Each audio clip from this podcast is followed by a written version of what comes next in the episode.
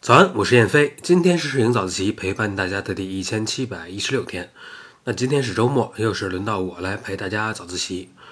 最近呢，北京的雨水很多啊，这两天又开始断断续续的下起了小雨，所以这期早自习我就想讲讲下雨天都有什么可拍的场景。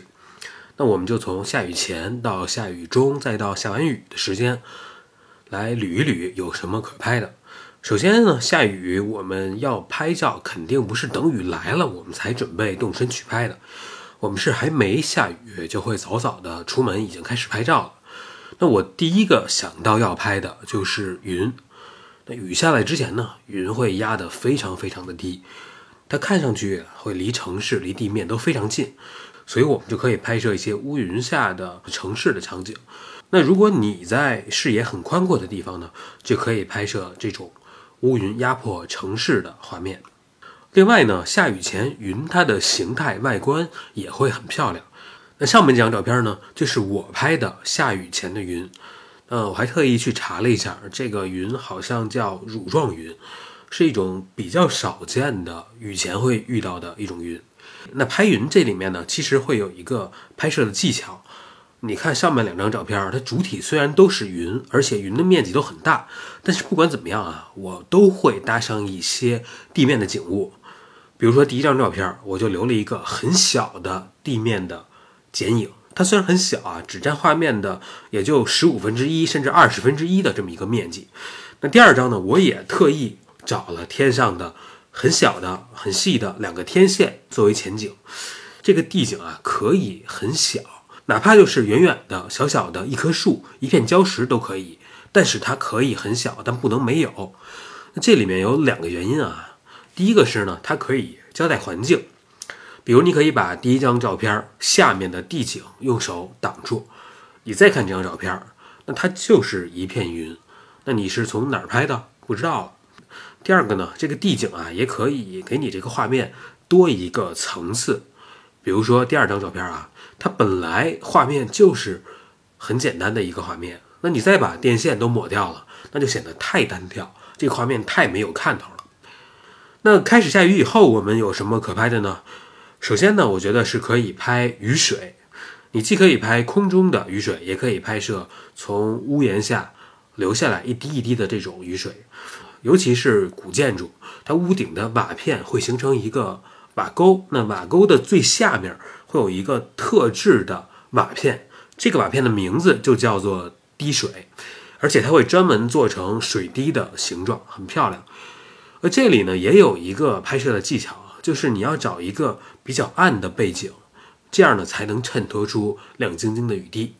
还有一个比较容易拍出雨水的场景，就是在路灯附近，那灯光呢就已经把雨水。照得很亮了，而这个时候呢，因为路灯已经亮了，那天空应该也是比较暗的，所以这种画面就很容易拍出效果。另外一个下雨的时候，我很喜欢拍的就是玻璃上的雨滴。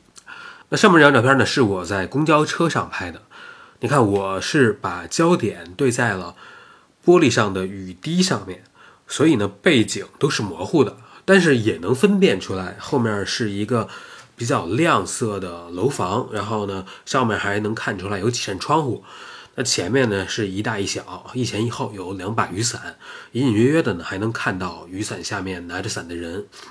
不过这张照片它有趣的地方是你仔细看，每一个小水珠里面都有一个倒过来的整个背景的画面，而且它是清晰的，而不是模糊的。这就好像这个网上经常会有人拿一个水晶球，透过这个水晶球拍照一样。那水晶球外面的景象就会在水晶球里形成一个倒立的并且缩小的画面。那拍摄这个照片有一个难点，就是你要精确的对焦在这个水滴上。那如果你是用相机拍照呢，可以使用手动对焦。那我这张照片呢是手机拍的，所以拍的时候呢，我就会。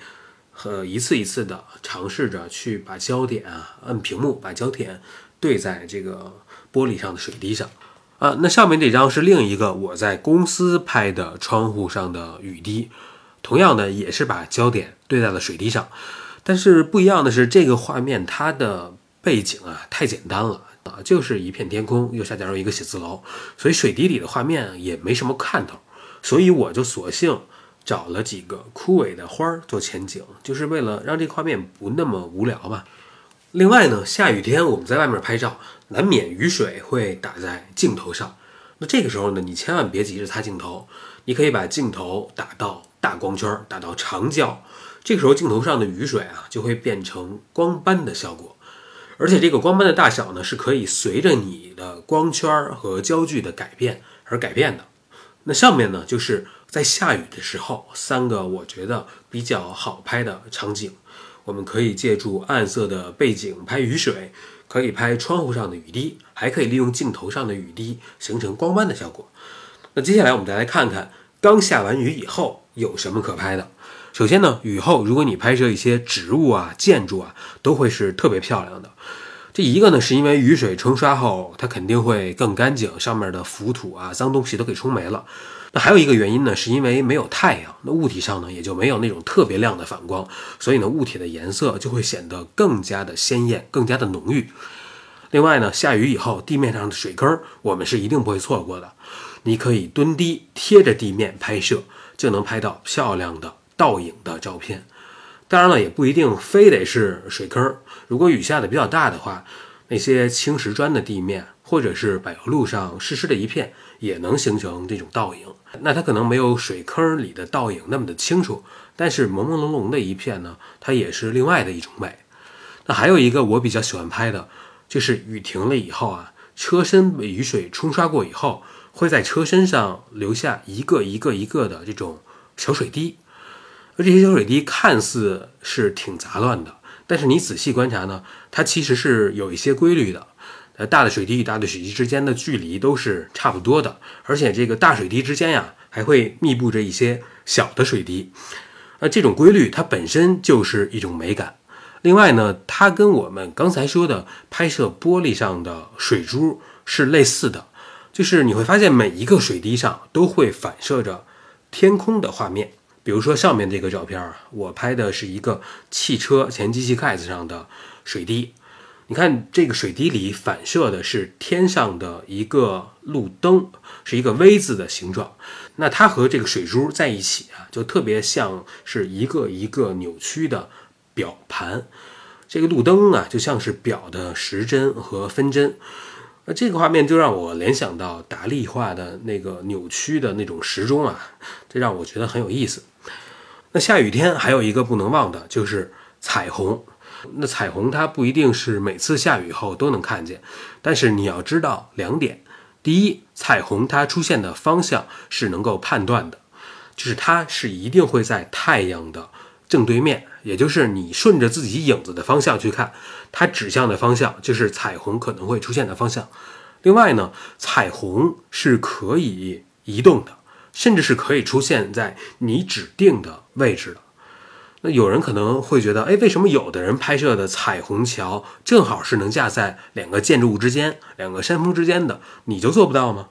这是运气造成的吗？不是，这其实是有一定的技巧的。那具体彩虹的拍摄技巧啊，大家可以点击下面的这个链接，是之前我们有一期早自习呢，叶老师专门有讲过彩虹，这里我就不多说了。那最后还有一个可以拍的就是晚霞。我发现啊，北京就是特别容易出现这种天气，就是雨下到傍晚，一到傍晚就停了，然后呢，太阳一出来就会有晚霞。我不知道这算不算是一种气象规律啊，还是我就是碰巧碰上了。反正我碰到过很多次这种情况。就前天啊，今天礼拜六，前天礼拜四就是这样。下班的时候呢，开始下小雨，那等我到家一进家门，我窗户一看。雨就已经停了，然后太阳出来，就有很漂亮的晚霞出现。所以每次如果傍晚还在下雨的时候，我就会比较留意。一旦雨停了，我就看看会不会有晚霞出现。